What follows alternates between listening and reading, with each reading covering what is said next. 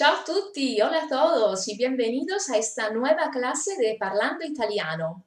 Hoy vamos a hablar de los medios de transporte, i mezzi di trasporto. Voy a hablar en italiano, pero hablaré despacio para que me podáis entender.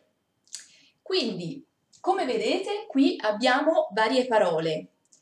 Molte parole italiane eh, che riguardano i mezzi di trasporto sono simili in spagnolo, come per esempio il treno, in spagnolo il tren, o per esempio il camion, in spagnolo il camion, o la bicicletta, in spagnolo la bicicletta.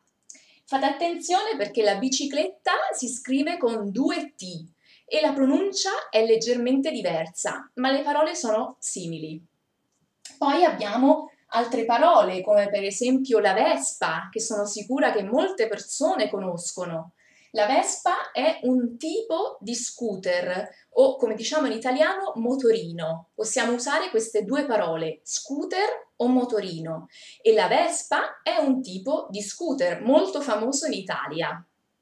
Poi abbiamo la macchina, anche qui potete vedere che abbiamo due parole, macchina e automobile. La macchina è la parola che usiamo più spesso, come per esempio il coche in spagnolo. L'automobile invece sarebbe l'automobile. Poi abbiamo la nave, l'aereo e il pulmino. Il pulmino è un piccolo pullman. Il pullman è un mezzo di trasporto che di solito usiamo per andare da una città all'altra come per esempio l'autocar in spagnolo. Il pulmino è un piccolo pullman.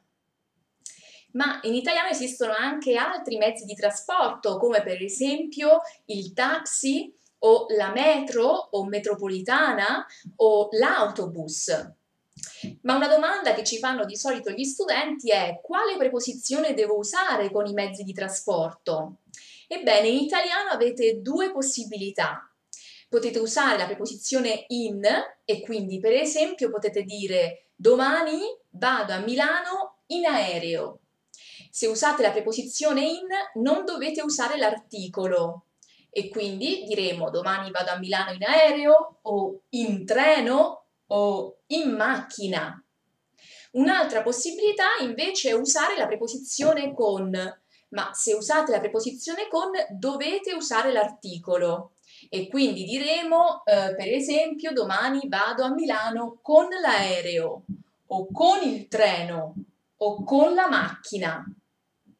L'unico caso in cui usiamo una preposizione diversa è quando diciamo a piedi. Quindi, per esempio, eh, in spagnolo diciamo eh, voy al trabajo andando, in italiano diciamo vado al lavoro a piedi. Io per esempio vado al lavoro a piedi o in bicicletta. La bicicletta è il mio mezzo di trasporto preferito. E tu di solito che mezzo di trasporto usi?